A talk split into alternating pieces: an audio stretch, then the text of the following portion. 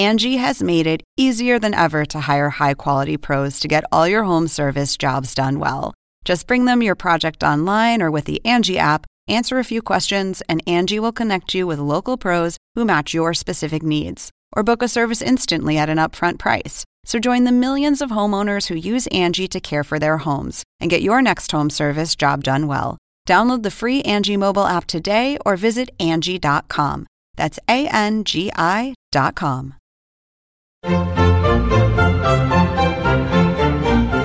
Según el diccionario de la Real Academia Española, La cultura pop se define como el conjunto de las manifestaciones en que se expresa la vida tradicional de un pueblo.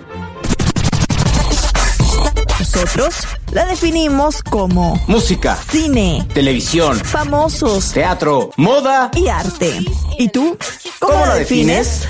Somos Zona con Marisabel Houston y Javier Merino. Por fin es viernes, como diría Lucerito en hashtag atrapado de los ochentas. Gracias a Dios es viernes. Gracias a Dios, mañana hay otro fin de semana para disfrutar. Soy Javier Merino desde la Ciudad de México, arroba Javito Merino. Houston, ¿cómo estás? Muy bien, yo feliz porque, ok, es viernes, pero mi fin de semana va a ser de cuatro días porque no trabajo el lunes y el martes, Merino. Entonces yo estoy relax. No voy para la playa, pero sí voy a descansar. Yo soy Marisabel Houston, arroba Houston CNN desde la ciudad de Atlanta. Y si nos quieres seguir en Twitter, eh, la cuenta oficial es arroba zonapopcnn. Y si te perdiste alguno de nuestros episodios, ¿en dónde los pueden escuchar, Houston? Bueno, nos pueden escuchar en la página web cnnespañol.com barra zona pop. Ese es como nuestro cuarto en toda la casa cnnespañol.com, ¿no? Esa es nuestra habitación y ahí tenemos los, los artículos de los últimos 14 episodios de Zona Pop. Ahí pueden encontrar pues todas las cosas que ustedes se imaginan, links para comprar los CDs de la gente que hemos entrevistado, galerías de fotos, como ya les dije, los artículos, y nos puede escuchar también ahí y leer los tweets. Así que está amueblado ese cuarto. Próximamente estaremos subiendo una idea que tenemos de hacer con los pintereses de los famosos que Oh, entrevistemos. sí. Eh, vamos a, la próxima semana de hecho empezaremos con- Empezaremos con el primero. con la primera que no saben, ese programa está dedicado a tres mujeres con un talento impresionante. Pero bueno, eso ya será la próxima semana. Por lo pronto, nos pueden escuchar en los sistemas iOS, en Apple Podcast, en iTunes y estamos como Zona Pop. Les pedimos que por favor nos dejen sus comentarios, las estrellas si les gusta o no les gusta y alguna recomendación para que la audiencia nos pueda escuchar. Me hiciste esto a propósito porque sabes que yo me hago un lío cada vez que trato de pronunciar las 3P de Android. A ver, venga de ahí, venga de ahí. En, en Android nos puedes escuchar en TuneIn. Esta aplicación, bueno, también la puedes descargar en iOS, pero nosotros le, le- siempre les recomendamos escucharnos a través de TuneIn en Zona Pop CNN. Pero si usted no le gusta esa aplicación y prefiere otras, estas son las recomendaciones. Podcast Republic, Podcast Addict y Pocket Cast. A ver, dilo al revés. Así merito, así merito. En todas nos puede encontrar como Zona Pop CNN. La cuenta de Twitter creo que no le hemos... Eh, no Sí, la de sí. Zona Pop sí. Arroba Ay, Zona Pop. CNN. Yo necesito café. Sí, a esta hora de la tarde, a las 2 de la tarde hora de México. Sí. Sí, Bueno. claro. Está bien, está bien.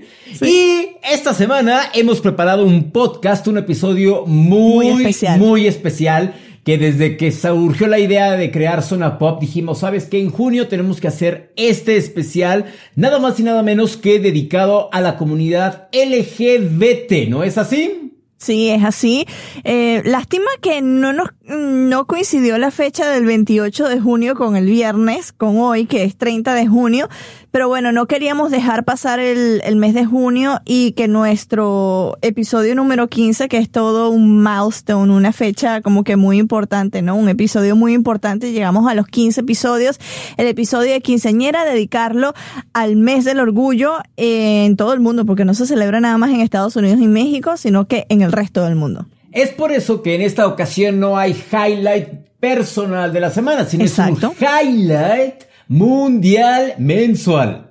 Ajá. Así verito. Bueno, sí, el highlight de la semana, no fue de la semana, sino del mes, porque como ya les dijimos, hoy dedicamos nuestro episodio 15 al mes del orgullo LGBTIQ y bueno, son muchas letras. Y todas las que se anexen en esta semana. Y para empezar, son paperos que nos escuchan. ¿Saben ustedes qué significan las siglas LGBTI?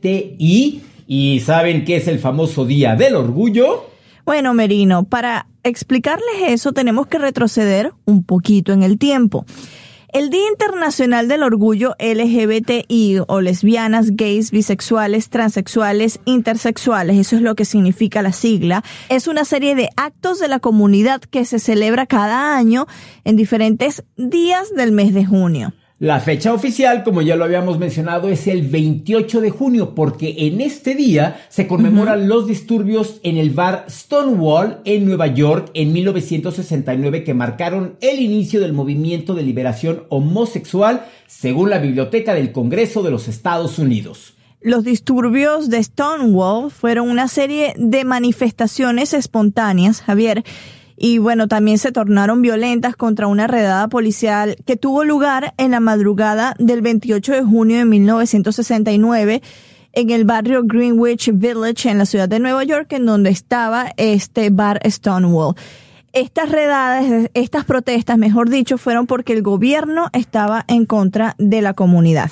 Y a partir de este evento se optó por dedicar este mes a la lucha por la igualdad de derechos de esta comunidad que en muchos países se ha llevado a cabo, pero en otros todavía se ve como algo prohibido. Las noticias pop de esta semana también son totalmente distintas. Están dedicadas también al mes del orgullo. ¿Qué nos tienes, Merino? La primera es que el pasado 16 de junio la bandera LGBTI estrenó dos nuevos colores, el negro y el café. Activistas de Filadelfia agregaron a los tradicionales seis colores de la bandera del orgullo LGBTI dos colores más que no representan una preferencia u orientación sexual, sino las luchas raciales que se intersectan con el movimiento LGBTI. Recordemos que la bandera original contaba con ocho franjas de colores y fue diseñada por Gilbert Baker para la marcha de San Francisco en 1978. Y no sé si muchos de ustedes se preguntan qué significan cada uno de esos ocho colores, los originales, ¿no? Esos colores fueron el rosado, el rojo, naranja, verde, turquesa, azul, amarillo y violeta. Cada uno de estos significa sexualidad, luz del sol, vida, salud, naturaleza, magia, serenidad y espíritu. Pero se decidió quitar el rosa y el turquesa posteriormente y dejarlo con seis franjas. Pero hace unos días, como ya les decía mm, eh, Javier, se añadieron los nuevos colores, el negro y el café, con los que se pretenden incluir un sector importante de la población que es la comunidad negra y la comunidad latina. Según los estudios de la Organización Mundial de Turismo, una pareja de vacacionistas homosexuales gasta hasta 40% más que una heterosexual. Yo no sé si sabías eso, Javier. Y los cinco destinos que los, la comunidad gay prefiere por excelencia son bueno, sí, este es espectacular. La isla griega de Mykonos, que esto se ha convertido y es un auténtico paraíso. Toronto, en Canadá, tiene el barrio más emblemático y más antiguo, que es el Church Wellesley, y cuenta con la mayor concentración de teatros, galerías y bares de ambiente de toda la ciudad. También Nueva York, en específico Manhattan, ocupa un lugar muy especial en esta lista. Barrios como el West Village, Chelsea y el Hell's Kitchen son los preferidos. Puerto Vallarta en México. Eh, yo no he ido, pero no sé si tú, tú, tú te has acercado hasta allá. Es precioso, al menos en las fotos. Esto es un destino con un clima espectacular, una comida increíble. Recibe turismo de todas partes del mundo, que en las noches pues tiene los mejores bares y clubs también. Y para finalizar, pues esta es ya como que eh, es la emblemática, es la emblemática de la lista que es San Francisco y en especial el tradicional barrio Castro, que es el barrio gay más grande de Estados Unidos y que constituye el corazón de la comunidad LGBTI. Los invitamos a leer el reportaje de Marilia Broqueto, la compleja realidad de ser gay en América Latina, en nuestro portal cnnespañol.com, en donde se exponen diversos casos de la región. Podrán ver gráficos que muestran qué tan amigable es América Latina, una encuesta que muestra respuestas a la pregunta si la homosexualidad debería de ser tratada como un crimen en nuestra región y el progreso en la aceptación LGBTI. Recuerden, CNN en español, la compleja realidad de ser gay en América Latina.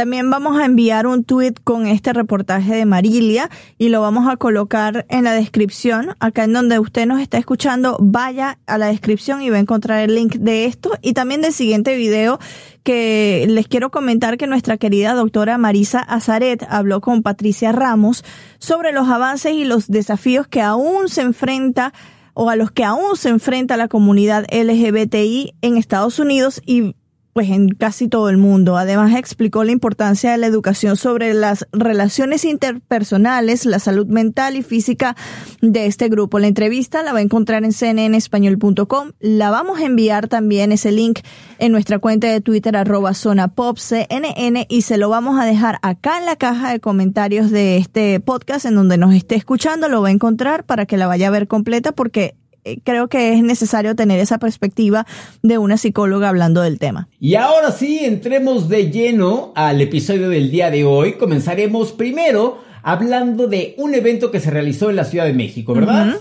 Vamos a comenzar hablando de ese evento porque el pasado sábado 24 de junio se llevó a cabo la Marcha del Orgullo Gay en tu ciudad, Javier, en la Ciudad de México. El gobierno asegura que asistieron más de 175 mil personas y por otro lado el comité organizador asegura que un millón de personas estuvieron a lo largo del Paseo de la Reforma. Y Merino, tú estuviste allí presente para pues recaudar diversas opiniones, ¿no? Fíjate que sí, eh, yo me asombré, estaba yo en, en el escenario del banderazo de salida y ver que no terminaba la cantidad de gente en Paseo de la Reforma era impresionante. Este año, los embajadores de países como Estados Unidos, Canadá, Alemania y Australia, junto con España, Finlandia y Suecia, participaron en la marcha e incluso por primera vez la representación de la ONU se hizo presente. Wow.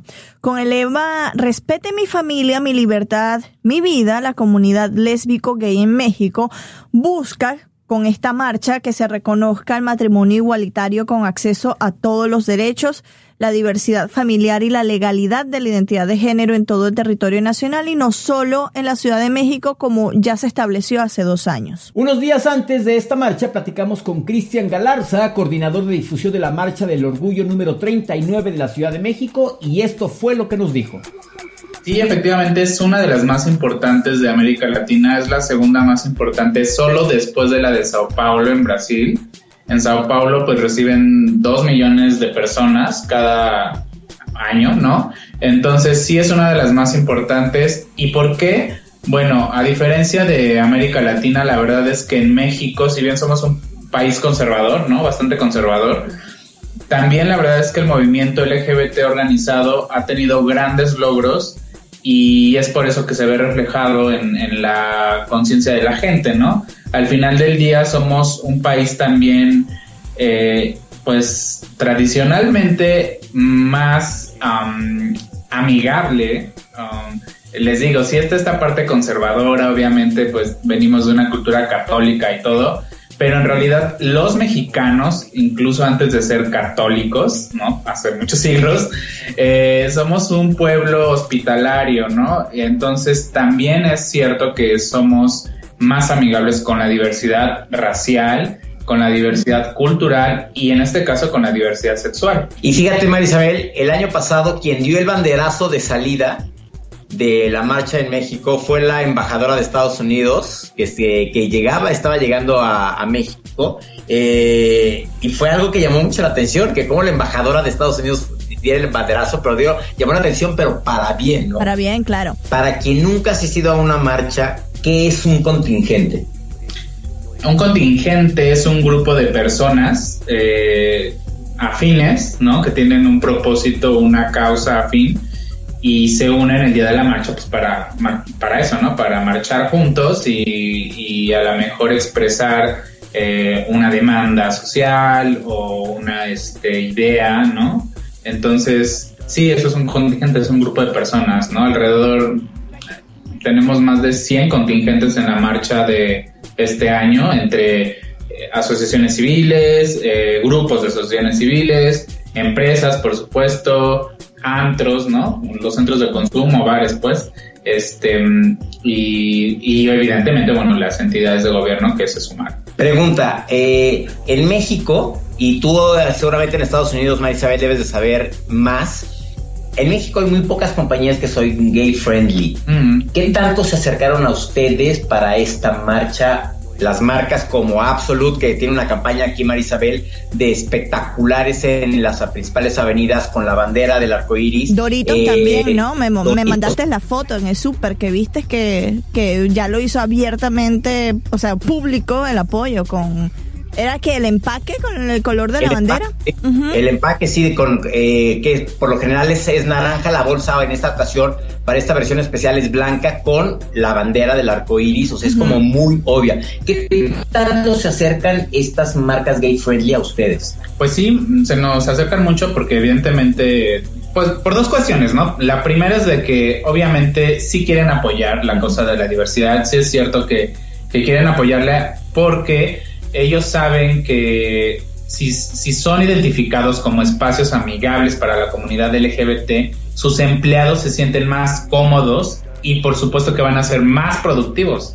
Hay mucha gente LGBT en las empresas y la verdad es que cada vez son más las que se dan cuenta que tienen que reconocer la diversidad porque de lo contrario están perdiendo pues un potencial increíble, ¿no? Entonces, eh, bueno, esa es una de las razones, pero la otra razón también está por supuesto en aprovechar la publicidad.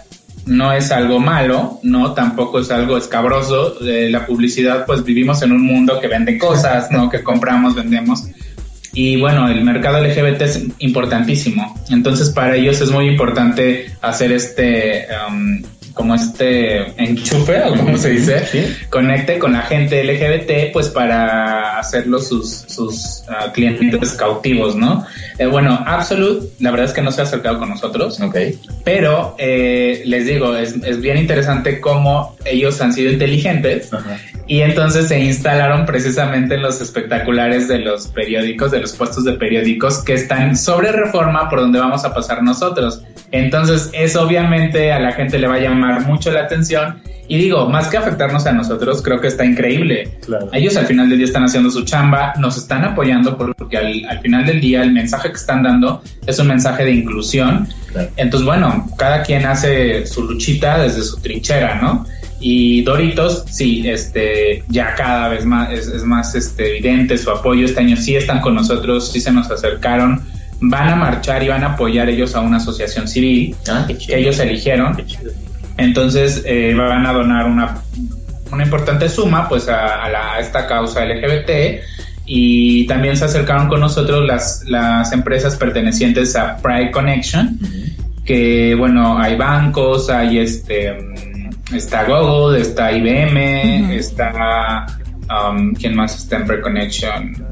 Bueno, no sé, no sé, pero son muchas, este, son muchas empresas que principalmente tienen políticas incluyentes. O sea, su más, más que, más allá de hacer publicidad, que obviamente sí la hacen, pero más allá de hecho de, de eso, perdón, eh, la verdad es que sí tienen políticas incluyentes. O sea, en sus estatutos tienen eh, que no se debe discriminar por razón de orientación o identidad de género. Y bueno, y que ellos dan las facilidades para que las personas LGBT accedan a la seguridad social, eh, al reconocimiento de los derechos laborales, ¿no?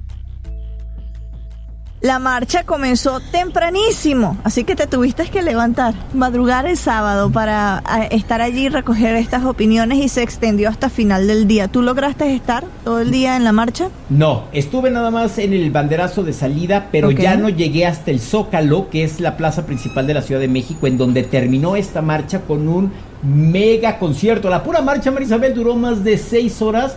Y Wow. bueno, entre las personalidades que estuvieron en el concierto de cierre de esta fiesta colorida fueron las cantantes Alejandra Guzmán, Maite Perrone y Ana Victoria, las encargadas de cerrar y clausurar la marcha 39. tengo entendido que durante la marcha, porque la caminaste, lograste conversar con algunas eh, familias, con algunos personajes, ¿no?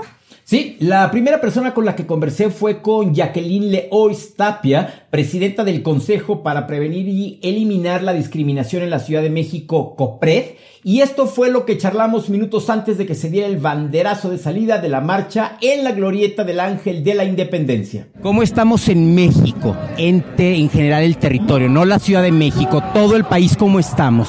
Pues me parece que mal. Me parece que todavía, pese a la resolución de la Suprema Corte de Justicia, en donde reconoce el matrimonio igualitario y, por supuesto, el derecho a formar familia, en donde el artículo primero de la Constitución reconoce que no hay que discriminar, pues todavía hay entidades federativas, yo no sé si llamarlas conservadoras, yo más bien diría con muchos estigmas y prejuicios de una educación de la que provienen, que creen que es una enfermedad o que es un pecado.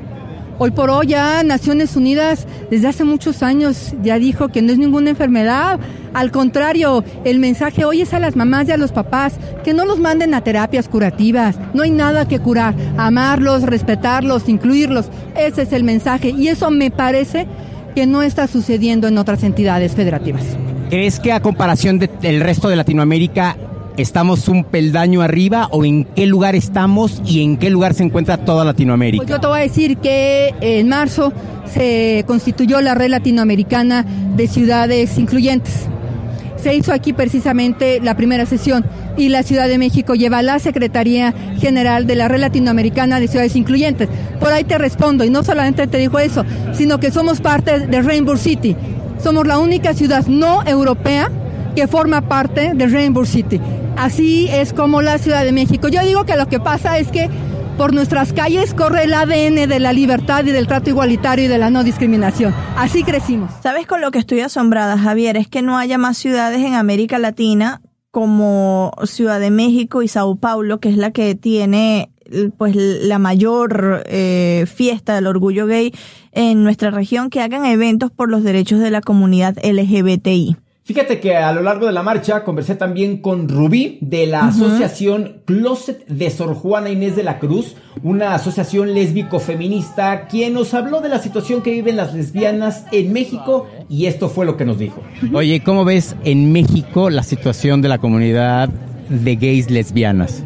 Pues justo, o sea, por eso estamos aquí ahora, porque de entre toda la comunidad LGBT y la diversidad que existe, nosotras estamos mucho más vulneradas, ¿no? Estamos en un estado que nos violenta constantemente, a pesar de estar en una ciudad LGBT amigable y necesitamos hacernos presentes, estar orgullosas, ser visibles, estar presentes en toda la lucha, hablar con el Estado, hablar de derechos, hablar de nuestras necesidades particulares como mujeres, ¿no? Oye, eh, en comparación a la comunidad masculina gay, ¿cuál es la gran diferencia principal que crees que haya? Pues justo que eh, en comparación con toda la comunidad gay, a pesar de que justo también viven mucha violencia y mucha discriminación, a nosotras nos atraviesa el género, ¿no? Nos atraviesa el ser mujeres, mujeres en un estado feminicida, mujeres en un estado que nos violenta constantemente, sumado a que nos discriminan por nuestra orientación sexual, ¿no? Y todas las intersecciones que hay, ser mujer eh, de pueblo originario, ser mujer con discapacidad, o sea, todo eso se suma a la discriminación ya latente, ¿no? De este estado. ¿Qué es lo que están haciendo para que el gobierno haga algo por la comunidad lésbica? Pues justo nosotras desde el Closet de Sor Juana lo que hacemos es promoción de nuestros derechos desde hablar del derecho que tenemos al acceso al trabajo, a trabajos dignos, hablar de salud lésbica y bisexual, porque justo el, el Estado y las instituciones nos invisibilizan, nos, nos asumen como heterosexuales, no hay medidas, no hay políticas públicas. Entonces lo que estamos haciendo justo es eso, el, el ya existir ya es una resistencia enorme, ¿no? El ya estar nosotras con todas las compañeras de colectivas de diferentes estados de la República, estar colaborando con ellas, porque justo es eso, también visibilizar que hay un movimiento lésbico en cada estado. Busca a tu lesbiana, busca a la lesbiana de tu estado, porque si no la has encontrado, puedes sumarte a ver a nuestra página, a echar ojo. Realmente hay un movimiento muy grande que es constantemente invisibilizado y que necesitamos hacernos fuerza. ¿Cuál es la página web? La página nos encuentran en Facebook como Closet de Sor Juana y igual página web closetdesorjuana.com Eh, y nos pueden seguir tanto en Facebook, Twitter, seguir todos nuestros eventos. Y hoy vamos a tener también fiesta, fiesta porque estamos orgullosas, somos muchas, somos lenchas, somos bisexualas. Y vamos a estar en la gozadera, el punto la gozadera para que le caigan todas. Es fiesta para nosotras, por nosotras. Eh, solo mujeres, porque vamos a celebrarnos, celebrar nuestra lenchitud. Estamos muy orgullosas y muy felices de estar acá. Como te darás cuenta, Houston, no solo tienen problemas por ser mujeres, sino también por ser lesbianas. Con otra persona con quien conversaste, eh, fue con una mamá que marchaba eh, allí en, en la marcha del orgullo gay, que estaba en la marcha del orgullo gay, y quien demostraba su apoyo a su hijo homosexual, ¿no? Exacto, Laura, quien aceptó que en su momento tuvo que informarse sobre esta situación cuando su hijo le dijo que era gay, comenta que ella nunca lo rechazó, que al contrario, que le dio todo el amor, pero que tuvo que informarse y esto fue lo que nos dijo. Laura, vemos que está aquí en la marcha y apoya a su hijo gay. Así es. Apoyo- ¿Cuántos años tiene su hijo? Mi hijo ahora tiene 27 años y salió del closet a los 19. Normal, no le afectó en nada. Pues sí, porque yo era una madre mal informada, como muchas de nuestra generación, que tenemos una falta de, educación sobre el tema de la diversidad sexual. Y como pues madre que ama a su hijo, pues pidió tiempo. Nunca rechazando a mi hijo, que es lo que yo aconsejo a los padres, no rechazar a sus hijos, ir a, a buscar herramientas de información. Nosotros también formamos parte de una asociación de familias por la diversidad sexual, donde damos eh, pláticas para papás y mamás que todavía pues no aceptan y no entienden. Y, y bueno, ese es nuestro trabajo y, y esperemos que, que- que- que pronto muchos hijos no tengan que estar saliendo de sus casas por falta de aceptación de sus padres. ¿Qué consejo le daría a los padres que quizás se encuentren en el problema de lo acepto, no lo acepto, lo llevo, no lo llevo? Pues a ninguno lo tienen que llevar porque no hay nada que hacer, no es una enfermedad, es la naturaleza humana. Son sus hijos, es el mismo hijo que recibieron en sus brazos al nacer, no pasó nada, así nació. Este, les diría, váyanse a buscar información, hay grupos de familia donde apoyamos y donde, se pueden ver espejeados con otros papás que también estuvieron en el misma, la misma situación. Y si no, pues hay mucha, hay mucha información, hay muchos libros, pero de verdad, responsabilícense por buscar esta información. No se vale maltratar a un hijo, no se vale que un hijo se tenga que refugiar en drogas, en alcohol o irse de su casa o a veces tomar decisiones drásticas como es el suicidio que nos ha ocurrido ya con muchos papás que se aferran y se aferran y por no aceptar sus hijos se les van. No queremos eso más, no queremos más papás huérfanos. Para terminar, ¿en qué organismo la podemos contactar o qué eh, a qué organismo nos recomienda usted en el que está? Asociación de Familias por la Diversidad Sexual. Tenemos página en Facebook que se llama Familias por la Diversidad Sexual. Ahí nos pueden encontrar y podem- podemos comunicarnos de manera privada y ya les diremos este, cuáles son los días de, de nuestras reuniones y pueden venir a, somos muchos papás, tenemos, tenemos 16 años. Y por último, conversé con dos chicas trans, Kenia y Samantha, quienes estaban orgullosas de su identidad y de marchar con la frente muy en alto. Y para quienes no sepan lo que es ser un transexual, es una persona que su identidad de género es distinta a la que tienen al nacer y en algunas ocasiones los que pueden lograr hacerlo por recursos económicos, etcétera, se someten a una reasignación de sexo mediante una intervención quirúrgica. Vamos a escuchar esta entrevista. Yo soy Kenia Cuevas, Samantha. ¿Cómo ven este Día del Orgullo? Padrísimo. Es el único día en el que nos podemos expresar, pedir. eh, a lo mejor y se, se verá como un carnaval. Muchos dicen que es un carnaval. Pero no, venimos a pedir muchos. Este, pues de los derechos que nos hacen falta. ¿Cómo ven la Ciudad de México en estos momentos? Si nos hacen falta, sobran o qué es lo que pasa con los derechos de la comunidad. Bueno, yo el año pasado denuncié los transfeminicidios en la Ciudad de México. De hecho, fue una noticia a nivel internacional de las chicas que nos, nos- manifestamos ahí en Insurgentes. Eh, yo ahorita en, la actualidad veo mucha in- in- incompetencia de las autoridades. Necesitan capacitar a los servidores públicos para que dejen de discriminar, para que dejen de tener líneas de transfobia y de homofobia, ¿no? Empezar a construir este, acciones integrales para la comunidad trans, porque toda la comunidad trans de como la veas, es vulnerable, es violentada todos los días de su vida desde el momento que inician una transición. ¿Qué pasa con esta comunidad? ¿Hay miedo hacia ellos? ¿Hay cierta negación? ¿Cuál es el principal temor. yo creo que hay cierta negación y también hay ciertos prejuicios. Prejuicios que tenemos muy arraigados, ¿no? Por nuestros padres, nuestros abuelos. Hay que romper con estos estereotipos, ¿no? Hay que romper con todo esto y creo que es momento de cambio y de hacer la diferencia. Porque nosotros nos corresponde hacer la diferencia. A mí me tocó el año pasado y lo hice a nivel internacional. Entonces cada quien desde su trinchera debe de, alzar la voz, siempre denunciar, para que todos los actos que sean de crimen, de odio y de discriminación hacia las mujeres trans sean denunciados. Porque solamente con las denuncias vamos a tener estadísticas y las autoridades con las estadísticas van a hacer acciones integrales para ayudar a la comunidad en sus vulnerabilidades. No cabe duda que en esta marcha del orgullo de la Ciudad de México, como en cualquier otra que se llevó a cabo en todo el mundo, lo importante fue la unión que se puede dar en esta comunidad, el colorido y la búsqueda de derechos.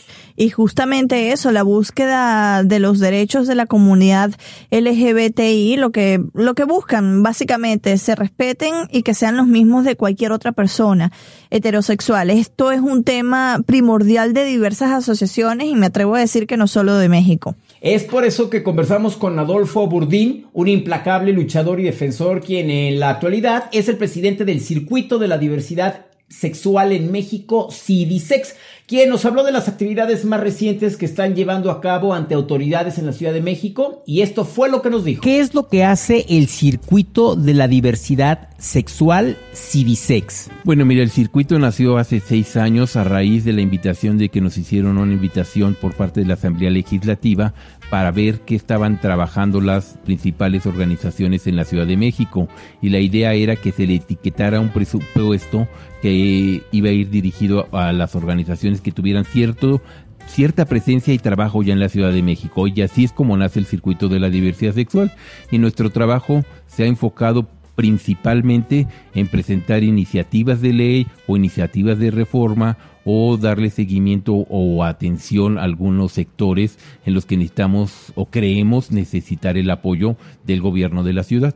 ¿Qué espera el circuito de la diversidad sexual CIDISEX en torno a los derechos humanos? Pues mira, eh, seguimos trabajando, te digo, nuestra iniciativa, nuestra trayectoria es proponer normatividad y esperamos llevar, trascender al resto del país todo lo que hemos logrado en la Ciudad de México. Estamos trabajando actualmente en un proyecto de ley en el Senado de la República donde estamos otorgando, es una ley general, donde les estamos otorgando a todas las dependencias federales ciertas facultades, ciertas atribuciones para que en el ámbito de su competencia atiendan estas demandas. Entonces, yo creo que sería un gran paso, y más con la apertura que ha tenido recientemente el gobierno federal, es lo más cercano que tenemos para poder llegar a los estados, porque como saben ustedes, solo dos estados de la República han acatado la resolución de la Suprema de Justicia de la Nación para reformar el matrimonio, ¿no?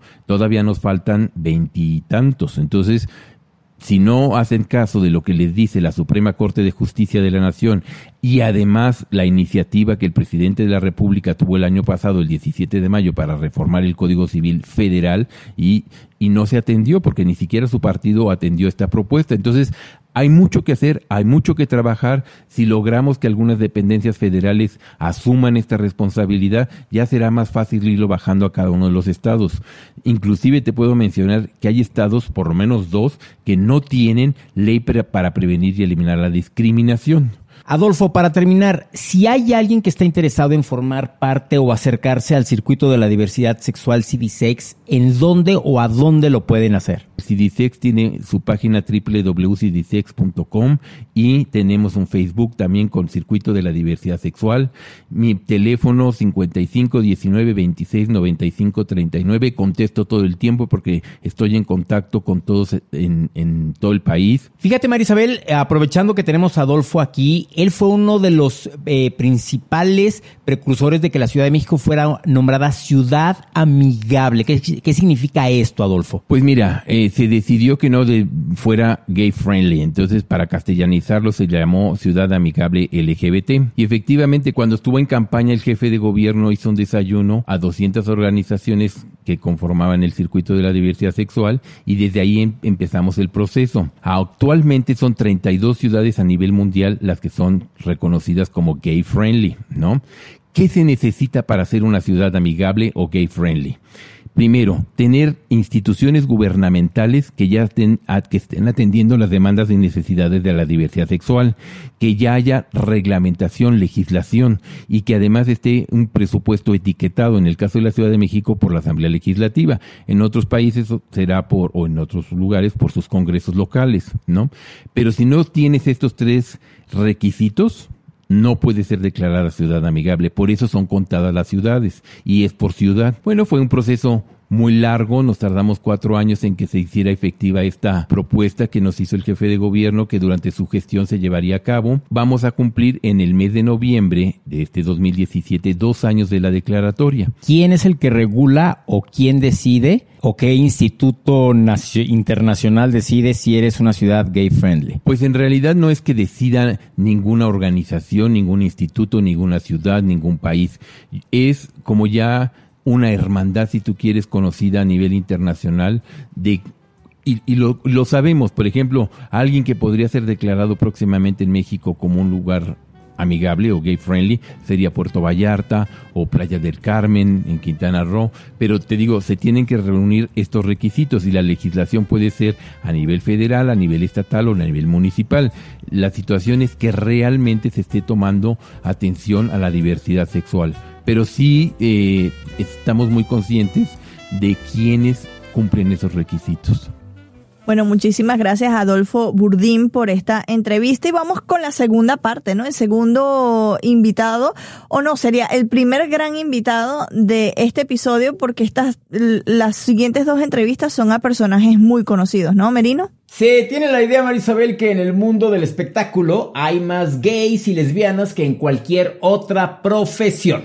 Oye, que es un error, ¿no? En todas las profesiones hay gays y lesbianas y quizás lo que hace diferente al mundo del entretenimiento es que son figuras públicas que siempre están en el ojo del huracán, en el lente del paparazzi, en todos los medios. Y a diferencia de profesiones como un piloto de avión o un químico que pues no es muy seguido que salgan en la tele o en las redes. Algunos ejemplos ya clásicos son Ricky Martin, la conductora estadounidense Ellen DeGeneres, a quien cuando lo aceptó, ¿te acuerdas que lo Eso que salió del closet en su programa de el televisión? programa. Exacto, se, Se lo, lo quitaron. cancelaron y por mucho tiempo no pudo hacer absolutamente nada. También el actor Sir Ian McKellar y el diseñador de moda Tom Ford.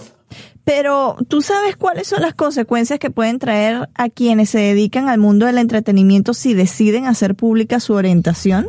Pues bueno, platicamos con el animador y actor venezolano Pastor Oviedo, quien compartió con nosotros su experiencia. Gracias, Pastor, por estar en cnnespañol.com y en Zona Pop. Y a quienes no ubiquen a Pastor, hace varios años era conductor de diversos segmentos en el canal Sony. Y la característica principal de Pastor era y es la gran melena de chinos que aún conserva.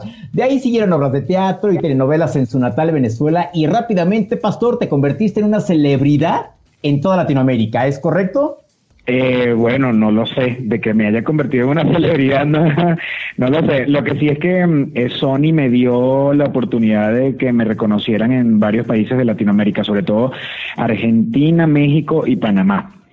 Eh, lo que pasa es que ya han pasado varios años y yo solamente, o sea, salí de las pantallas de Sony y salí un poco de la televisión. Estuve un tiempo bien alejado porque, bueno, me, entró como una intensidad de que yo quería solamente hacer teatro y todo eso. Abandoné todos los medios y ahora estoy tratando de retomar. Oye, Pastor, ¿y cómo fue y en qué momento de tu carrera te encontrabas para decidir hacer público, pues, tus preferencias, que, que tenías novio y, y en ese momento de que lo publicaste en, en las redes sociales? Mira, el, lo de eso, eso fue, eso no fue planificado. Lo de mi orientación, eh, sin- sinceramente, las personas que me conocen desde hace muchos años, eh, con las que he trabajado, con las que he compartido, incluso mi familia, siempre lo, siempre han estado claros, siempre lo supieron. Era una cosa que no tenía yo que presentarme y explicar, mira, sí, soy gay y tal. No, eso era una cosa obvia porque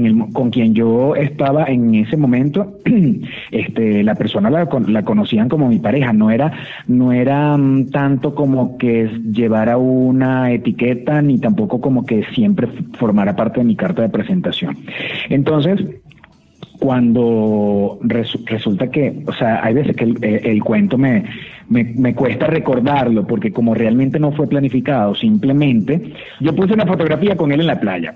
Y pero yo no pero yo no expliqué nada no dije absolutamente nada. O sea era una cosa que yo a través de la red social eh, Snapchat siempre siempre estábamos juntos. Él cuando me iba a visitar a, Venezuela eh, eh, todo toda toda mi historia de las redes sociales era con él. Pero no yo no explicaba nada era una cosa que las personas que, que, que, sabes que muchas veces una persona necesita que le digan las cosas con palabras porque todavía no se lo pueden creer, como por ejemplo muchos padres que necesitan que, el hijo les termine, ven al hijo este agarrado de manos con el hombre, lo consiguen teniendo, qué sé yo, este sexo o lo que sea, pero ellos, los, algunos padres necesitan que les terminen de decir que son, que los hijos son gay. Entonces, eh, yo creo que así pasó por las redes sociales. Mucha gente me veía, muchos ya lo entendían y decían, ay, qué bella pareja, no sé qué. Pero muchos simplemente, sabes, como que hasta que Pastor no lo diga, eh, ese es un amigo cualquiera. Y yo decía, pero ¿cómo la gente va a entender que es un amigo cualquiera si además eran fotografías él y yo solos en la playa, este, él y yo solos comiendo, él y yo solos haciendo miles de cosas, como una pareja normal, porque además eso, eso es justamente lo que, lo que me gustaba de todo, que era presentarte como una pareja normal, porque la, digamos, no normal, normal de hecho es un término que yo no debería emplear, pero una pareja cualquiera, quiero decir. cualquier pareja, exacto. Exacto, porque mm, la gente heterosexual no anda por la vida diciendo, mira, ella es mi novia, o sea, yo soy hombre, ella es mi novia porque, bueno, a mí me gustan las mujeres. O sea, claro. eso nadie lo pregunta, a nadie le importa. O sea, cuando tú presentas a un novio, una novia o una persona con la que estás, tú tampoco estás explicando, mira, y con ella es que yo me acuesto. No, no, eso es una cosa que se debería entender. Pero bueno, eh, también nosotros tenemos que entender y mucha gente tiene que entender que no es no es muy común que la gente, que un homosexual, sobre todo por la sociedad en la que vivimos, que no importa si es un país desarrollado, un país subdesarrollado, el machismo es exactamente igual. Incluso hay veces que en los países que uno espera que haya más aceptación pasan cosas tan horribles como por ejemplo en los Estados Unidos, que hay masacres y hay cosas de gente que definitivamente está mal de la cabeza, eh, para no decir simplemente que la homofobia los hace actuar de esa manera. Pero entonces, bueno, eh, yo puse fotos y la gente lo fue asumiendo, lo fue asumiendo, hasta que de repente un medio de comunicación fue como que el primero que puso, Pastor Oviedo presenta a su pareja. Y yo así que primero no estoy presentando a mi pareja, otros decían, y que Pastor Oviedo está saliendo del closet. Y yo decía, yo no estoy en ningún closet como para salir de ningún closet. O sea, no tengo por qué presentarlo ante la sociedad como si fuera quinceañera, ¿no? Sí, exacto. Y es que además, como yo nunca he estado en ningún closet realmente, simplemente que uno no está diciendo con quién se acuesta todo el tiempo, este, entonces la gente piensa que es que yo estoy declarando algo, que estoy como participándolo por primera vez. Tanto así que es como que yo digo, pero ¿por qué la sorpresa si, y, y por qué dicen que yo estaba en un closet si, si yo nunca he salido con una mujer haciéndome ver como si fuese mi novia, mi mujer o lo que sea? O sea, si yo no mostraba hombre, tampoco mostraba mujeres. este, entonces era como raro que la gente lo tomara y que está saliendo del closet cuando, o sea, porque tampoco era Ricky Martin, que Ricky Martin se le conocieron novias y cosas, pero, pero yo no, yo no, no he tenido ese complejo ni ese problema nunca, es que nunca. Yo creo que la última vez que yo tuve una novia fue como en bachillerato y una cosa que ya, ya pasaron más de 20 años, prepa, no de edades. Esa es la prepa. En la prepa. Ah, exacto. Sí, sí, sí, claro. En la prepa.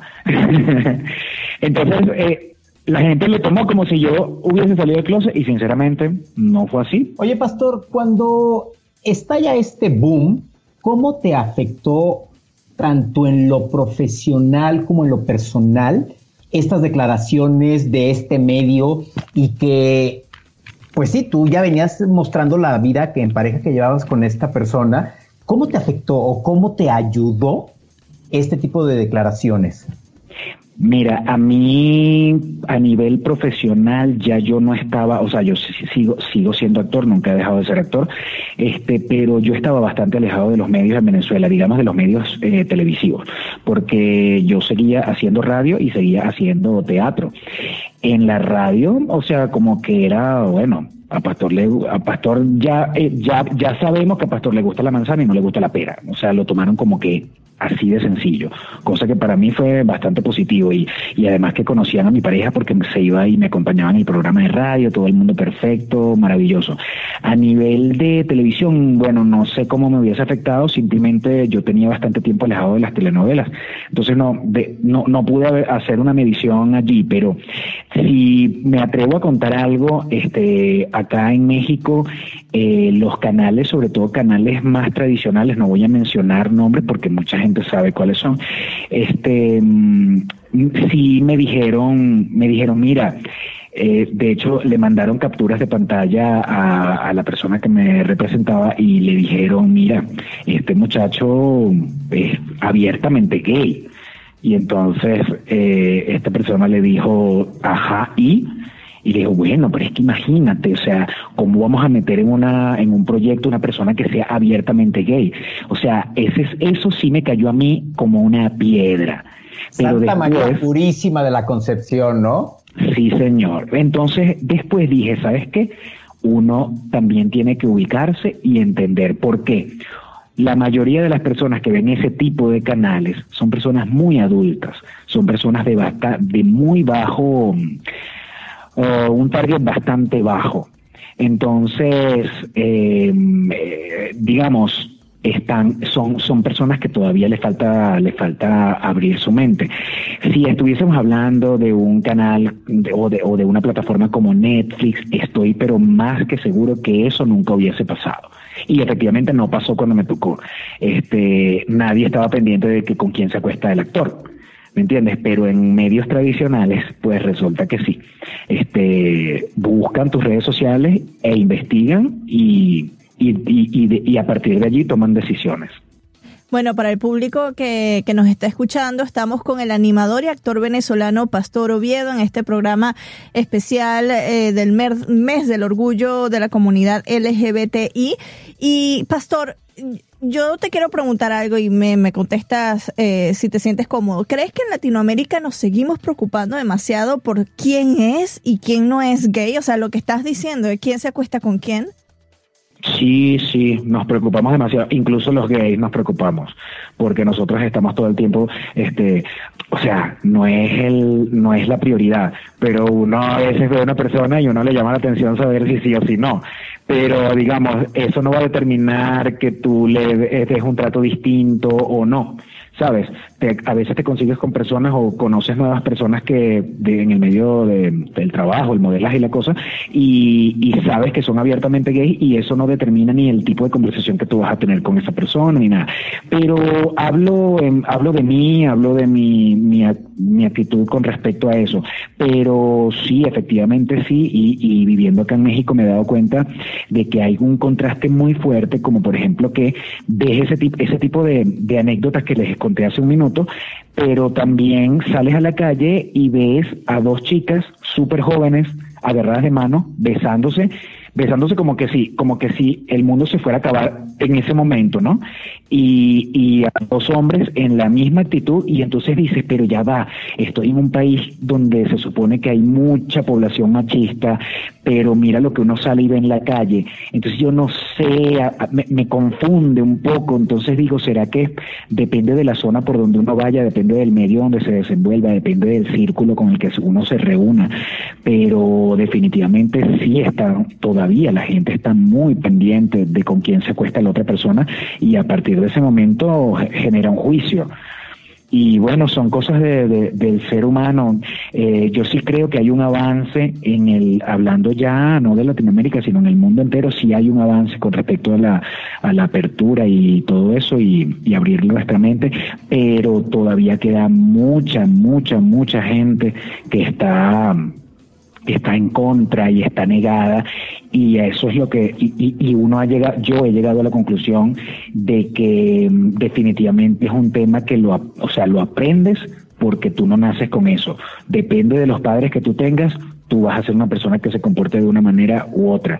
Si, si tú eres gay y tus padres todo el tiempo están haciendo comentarios homofóbicos, machistas, difícilmente tú en tu adolescencia vayas a confesarle a tus padres que eres gay. Entonces, para poder quedar bien con ellos, todo el tiempo vas a hacer, vas a tomar las mismas actitudes, ¿me entiendes? Y sobre todo el, los padres en Latinoamérica cuando cuando notan que el hijo tiene ciertas inclinaciones por una cosa u otra, por la por sus maneras y todo eso, eh, ahí es donde empieza como el como una guerra psicológica y entonces o el chamo o la niña o el niño el chavo la chava se se revela y habla y dice o pasa el resto de su adolescencia hasta la adultez, hasta que se va de su casa este, metido en un closet. Pero eso es todavía súper común, súper común en Latinoamérica. Muchas gracias, pastor. Y la primera vez que conversamos con un chamito aquí. Con un venezolano. Yo llegó el momento en que decía, ya, platiquen ustedes, cómanse todas las heces y hablen en sus términos. Gracias por unirte a Zona Pop, Pastor, eh, por estar con nosotros hablando de este tema en el episodio especial eh, por el mes del orgullo y te tenemos los micrófonos abiertos para que regreses. Y la segunda entrevista con alguien grande de esta comunidad. No sabes, yo no la conocí en persona y terminamos o sea, me cayó muy bien y de hecho hasta quedamos de irnos a tomar un café y cuando nos vimos en la marcha que iba caracterizado, ahorita les vamos a decir en qué personaje, me abrazó y me dijo, gracias por estar aquí. E incluso imagínate, a ella le tocó abrir el discurso en el escenario principal de la marcha y cuando dijo, aquí nos acompañan nuestros amigos de CNN, tú sabes lo que es que miles de personas griten, ¡Ah! Y yo como tonto parado en el escenario con el micrófono de CNN levantándolo como la estatua de la libertad, dije, oh, oh, oh, oh, oh, oh, oh, oh, oh, oh, oh. Pero sí, conversar con nuestro siguiente invitado fue un verdadero agasajo, ya que reímos, lloramos y hasta reflexionamos. Daniel Vives Ego, conocido como la Supermana, es la travesti más famosa de México. Su personaje aboga, dice ella, por los derechos y la defensa de la mujer, pero en muchas ocasiones las ocurrencias de la Supermana dejan a las mujeres en muchísimos más aprietos. En nuestro especial dedicado al mes del orgullo, queremos darle la bienvenida a Daniel Vives, mejor conocido como la Supermana, la drag queen más conocida de México. ¿Cómo están mis mujeres ultrajadas, violadas, vilipendiadas, embarazadas? ¡Ah! Soy la Supermana. Yo soy aquí nada más y nada menos que una princesa extraterrestre para salvarlas a todas ustedes, digo yo, y a Javier también. Bueno, Marisabel, ¿cómo estás? La gente que nos está escuchando tiene como, ¿qué tienes ahí? Es como una luz, a ver, ¿qué tienes? Es la luz que emana de mi corazón. Ay, me encanta. Ahí es de mi corazón, mira nada más, qué belleza, ¿eh? Porque todo en mí es magia, Marisabel. Supermana.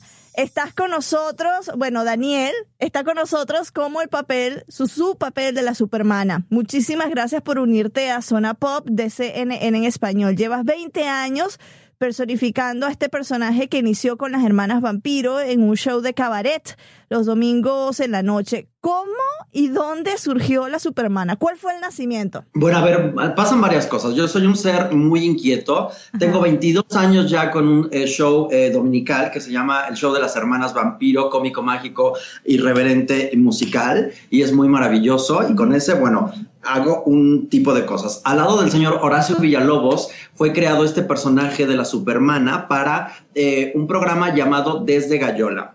Este programa ha sido un parteaguas aquí en México y me parece que allende sus fronteras porque mucha gente hasta el día de hoy y gracias a la maravilla del Internet continúa vigente. Pueden entrar ustedes a YouTube y ver todo lo que la Supermana, ¿no? Hace en este programa que es desde Gallola y nace de la mano de Horacio Villalobos. Es, es un superhéroe, es una princesa intergaláctica que llega a la Tierra para ayudar a las mujeres en desgracia, pero lo único que hace es meterlas en más líos.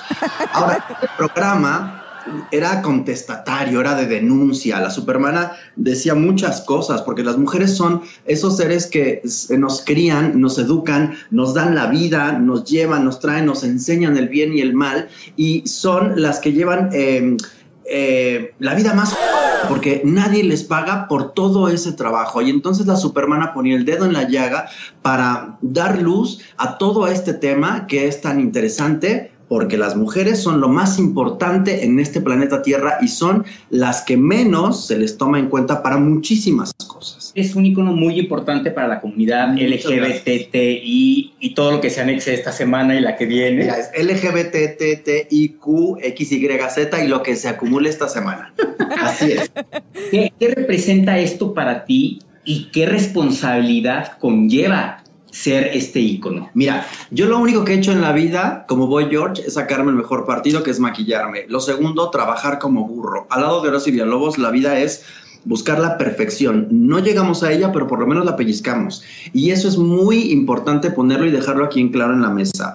Después de eso, claro, la gente se da cuenta, ¿no? Que eres un ser trabajador, que estás ahí, que yo tengo una eh, parte que la gente me la ha dado, que es el activismo, pero el activismo a pie. Pero la Superman anda por la vida caminando y haciendo activismo, visualizando esta minoría que somos nosotros los gays y que es tan cotidiano como tú que estás allá y como Javier que está aquí, Marisabel, y es muy importante que la gente se dé cuenta que esta minoría tiene mucha valía, tenemos muchas cosas que decir y que hacer. Mi responsabilidad es poner en foco a todas estas minorías y pues nada, hacer que, que seamos visibles, que seamos, eh, si no bien, eh, nunca me ha gustado la palabra tolerados, pero sí entendidos. Mejor la gente debería, pienso yo, de instruirse más. El humano tiende a, a tenerle miedo a lo que no conoce. Entonces yo por eso salgo a la calle para que la gente me conozca y me toque. Mira, Javier, cómo me toca. Javier, tocame más arriba.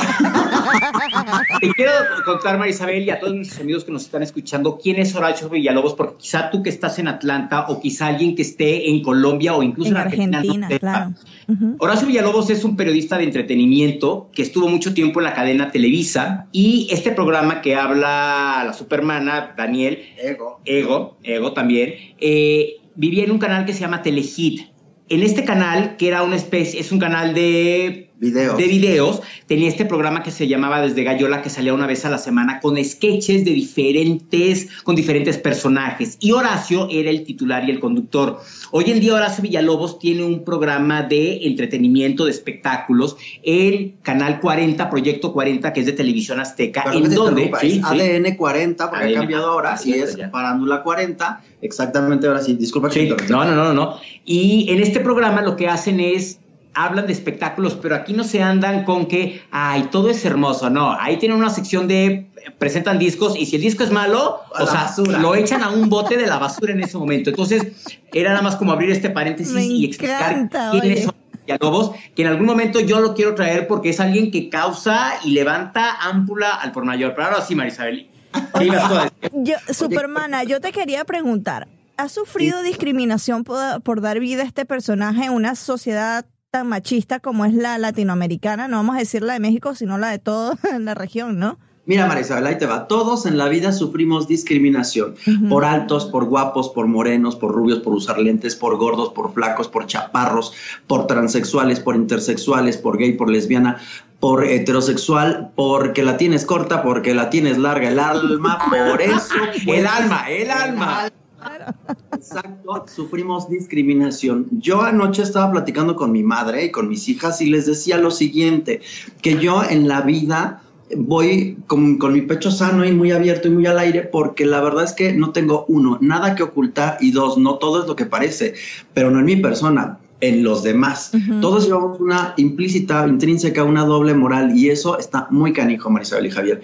Y yo creo que hay que romper con eso. Si bien es cierto que a veces soy muy incómodo porque soy bastante honesto y digo las cosas como son, bueno, pues ese no es mi problema, es el problema de la demás gente. Y tal vez esto me ha llevado a, pues, a responder tu pregunta. A lo mejor puede ser que alguien no me quiera en su fiesta, pero yo no me entero. Luego entonces yo pienso que yo no sufro discriminación. Al contrario, tomo la ola, pongo mi tabla y surfeo en ella. Eso es para mí lo importante no ponerme eh, a manera derrotista. Exacto, ay, sufrir, no, para nada. De hecho, si tú me puedes ver, ahí te voy, mira nada más, mira nada más, qué figura. Para los que nos escuchan, se levantó y me mostró todo su outfit fenomenal, fenomenal, y unas medias panties que son de encaje, ¿no? Exactamente, ¿no? Un peligro a, a, cualquier hora del día, pero bueno, por andar que podría yo sufrir discriminación, pero todo está en cómo tú te aceptes, cómo tú te quieras y lo que tú desees proyectar de ti. Eso es lo más importante y tener una actitud ante la vida. Yo voy por, hoy le decía a Javier, Javier, voy en un coche plateado, voy en el tráfico, pero además tiene un trancazo del lado izquierdo. Yo parecía, de repente dije, soy como, como, como estos eh, comentaristas de fútbol. Dije, qué chistoso. Oye, y se lo narré así porque, claro, ya iba un poquito tarde y Javier ya estaba riendo. Entonces yo ya, ah, asunté y dije, Dios mío, gracias, porque sentía que llegaba tarde. Entonces yo creo que toda la vida es tener una actitud y de esta forma combatir la discriminación. Es verdad. Es verdad. Oye, cuando hablo, eh, me doy cuenta. No, está bien, pero, está bien. pero es que para eso estás aquí, eso es perfecto. Yo, yo quiero leer este libro. Tienes un libro llamado Ayúdame Supermana. No, que ya está en su segunda edición. Dime de qué se trata y en dónde al menos yo lo puedo conseguir. En Amazon está, ¿no? Me parece que ya va a estar. Mira, te voy a explicar. Ayúdame Superman es una guía políticamente incorrecta para ah. ser Así como lo estás escuchando. Cuando tú abres ese libro, tú puedes, mira, ahora su Villalobos dice que es el nuevo Tao, que tú, tú, tú formulas una pregunta al libro, abres y la página te contesta. El libro te contesta. Yo lo único que hice fue, pues, ahora sí que poner mis experiencias y conforme iba yo entregando a la editorial, la editorial se iba dando cuenta que pues al principio iba a ser un libro de belleza, de consejos de belleza, pero se reían de todo lo que escribía. Y entonces mi editor coach que, yo tenía, o mi editor, pues él me dijo, ¿sabes qué? No, es que esto tiene que ir así como en partes y lo vamos a ilustrar como si fuera un cómic y tal y tal, tal.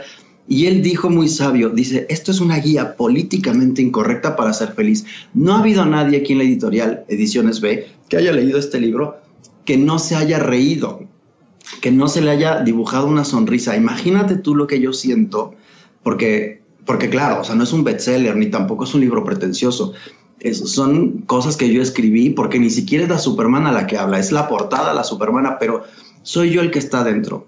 Y eso para mí es, es muy gratificante, es un regalo de la vida que yo no me esperaba. Y fíjate tú que se vende en eh, las librerías de prestigio. Aquí en México, supongo yo estará en Amazon. Espero yo también que sea así para que tenga que mayor. Que la editorial nos escuche, que lo ponga en Amazon porque alguien en Estados Unidos lo quiere comprar.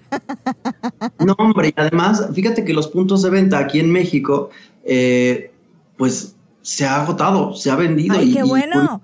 Y, curiosamente son los puntos heterosexuales, como eh, librerías este, el Palacio de Hierro, eh, eh, librerías de cristal, las del sótano, en fin, las librerías de prestigio aquí en México lo tienen y está agotando. Ya vamos, me parece, en la segunda eh, edición, que eso estoy yo, Javier, que bueno, bésame, Javier. Bésame, Javier, para que se me baje. le, dio, le, dio, le dio su beso.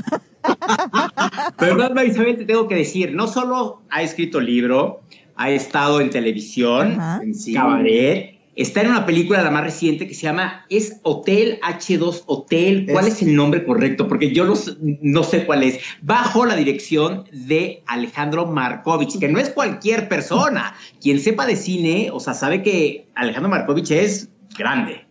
Es, Carlos Markovich. Carlos, no sé por qué dije Alejandro. Hay Carlos, sí, sí, sí, sí, Óyeme, pues mira, yo he incursionado, como te digo desde el principio, soy un, extraterrestre muy inquieto en este planeta y he hecho muchas cosas.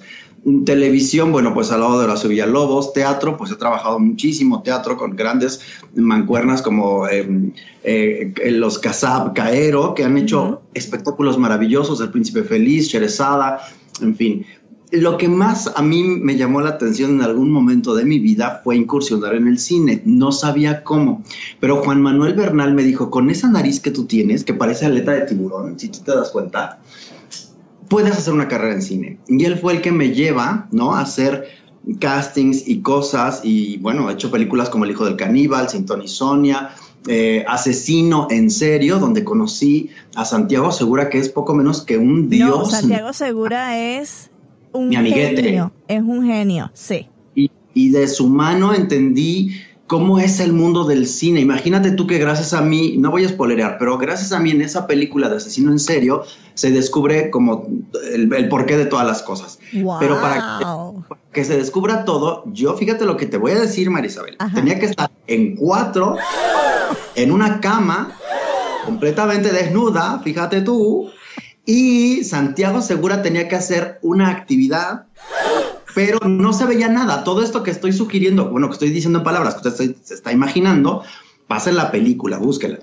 Y esa escena para mí era muy fuerte porque yo estaba verdaderamente en shock porque pues tenía que estar desnudo o desnuda. Todos, o sea, yo estoy en shock, o sea, estoy tirado, desmayado en el suelo. Para que, para, que, para que busquen la película y vean el tamaño de persona que es Santiago Segura. Ah, ok, ok, ok. Yo dije, ya, ya estamos bien, revelando partes íntimas de la película. No, no, no, ¿Cómo? Para que vean que el señor Santiago Segura es de este tamaño. Ese señor me llevó de su mano y, y, con Toño Urrutia, el director, por supuesto, pero él en ese momento me explicó las cosas, cómo iba a ser y tal, junto con Toño Urrutia. El caso es que ese hombre me dio la luz, junto con Gabriela Roel y con el Bola, Jesús Ochoa, en, en esa película. Después de ahí vino otra película que se llama el eh, Así del Precipicio, bajo la dirección de Teresa Suárez, donde mucha gente de televisión por primera vez estaba incursionando en serio en el cine, o era un elenco completamente televisivo en cine, eh, y, y, y, bueno, hasta la fecha me parece que es una película ya de culto porque todo el mundo, hasta la fecha en mi Twitter, arroba la guion bajo supermana,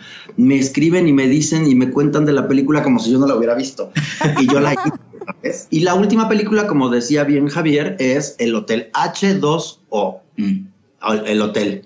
H2 Hotel. Y entonces en esta película tomamos el tema del agua. Del agua. Del agua, sí, porque es muy importante lo que está pasando, pues a nivel mundial. Imagínate tú que nos lleguen a, a privatizar el agua, está cañón, ¿no? Carlos Markovich en esta película, bueno, pues él ha tenido bien poner el dedo en esta situación y yo ahí tengo un papel que es muy, muy peculiar.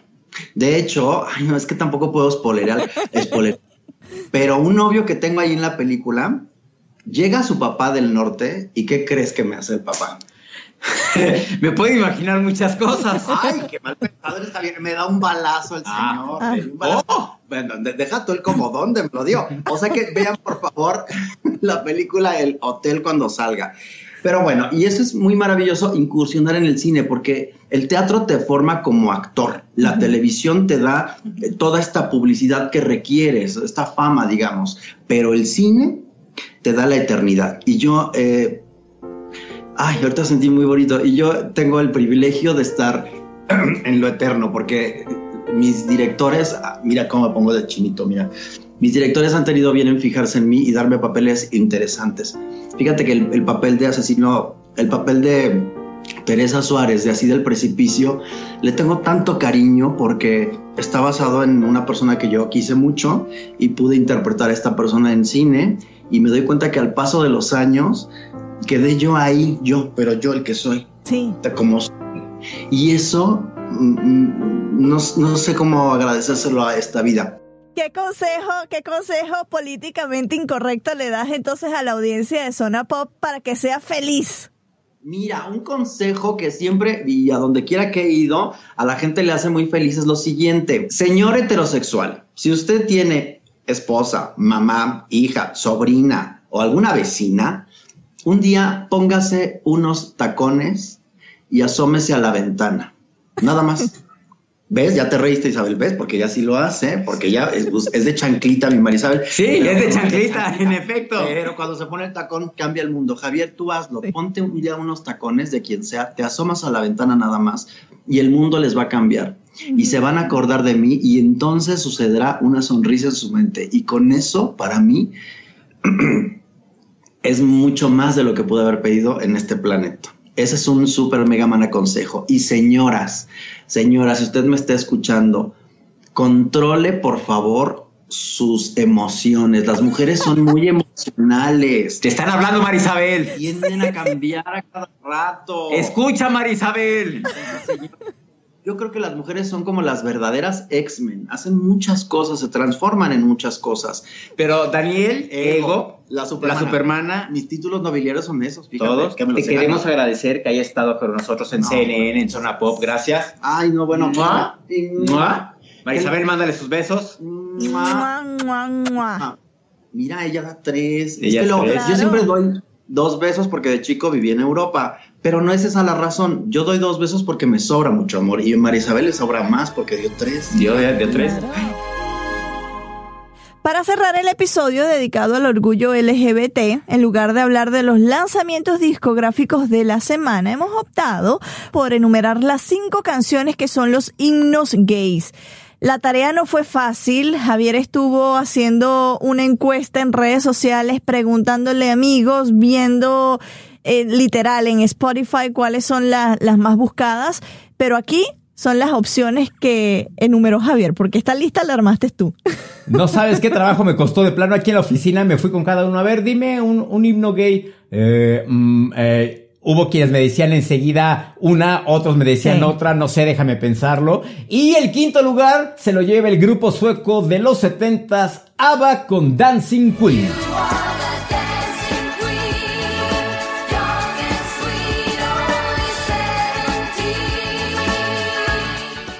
El cuarto lugar, un poquito más nuevo, Lady Gaga con el tema Born This Way.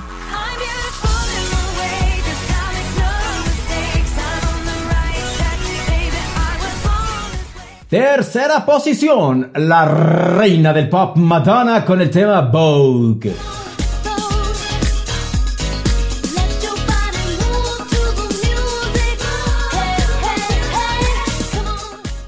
Segundo lugar se lo lleva pues una inigualable Cher con el éxito Believe.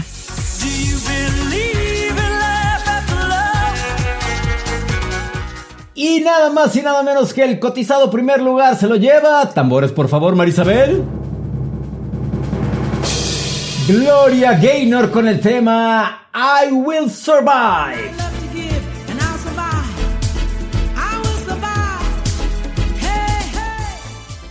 Y de esta manera, Marisabel, llegamos al final del episodio especial dedicado al mes del orgullo LGBT. Yo me despido, soy Javier Merino desde la Ciudad de México, arroba Javito Merino. Y yo soy Marisabel Houston desde la ciudad de Atlanta, arroba Houston CNN. Y la próxima cita es por acá, por donde nos estás escuchando porque ahora, desde hace 15 episodios, todos los viernes son de Zona Pop. Oye, por cierto, no mencionamos a Pop, Pop de Jam. Pop de Jam, Pop. Bueno, nos dejamos con el Pop, Pop, pop de, Jam. Pop, it up. Pump up the jam, pump it up while your feet are stumping. And the jam is pumping. Look ahead, the crowd is jumping.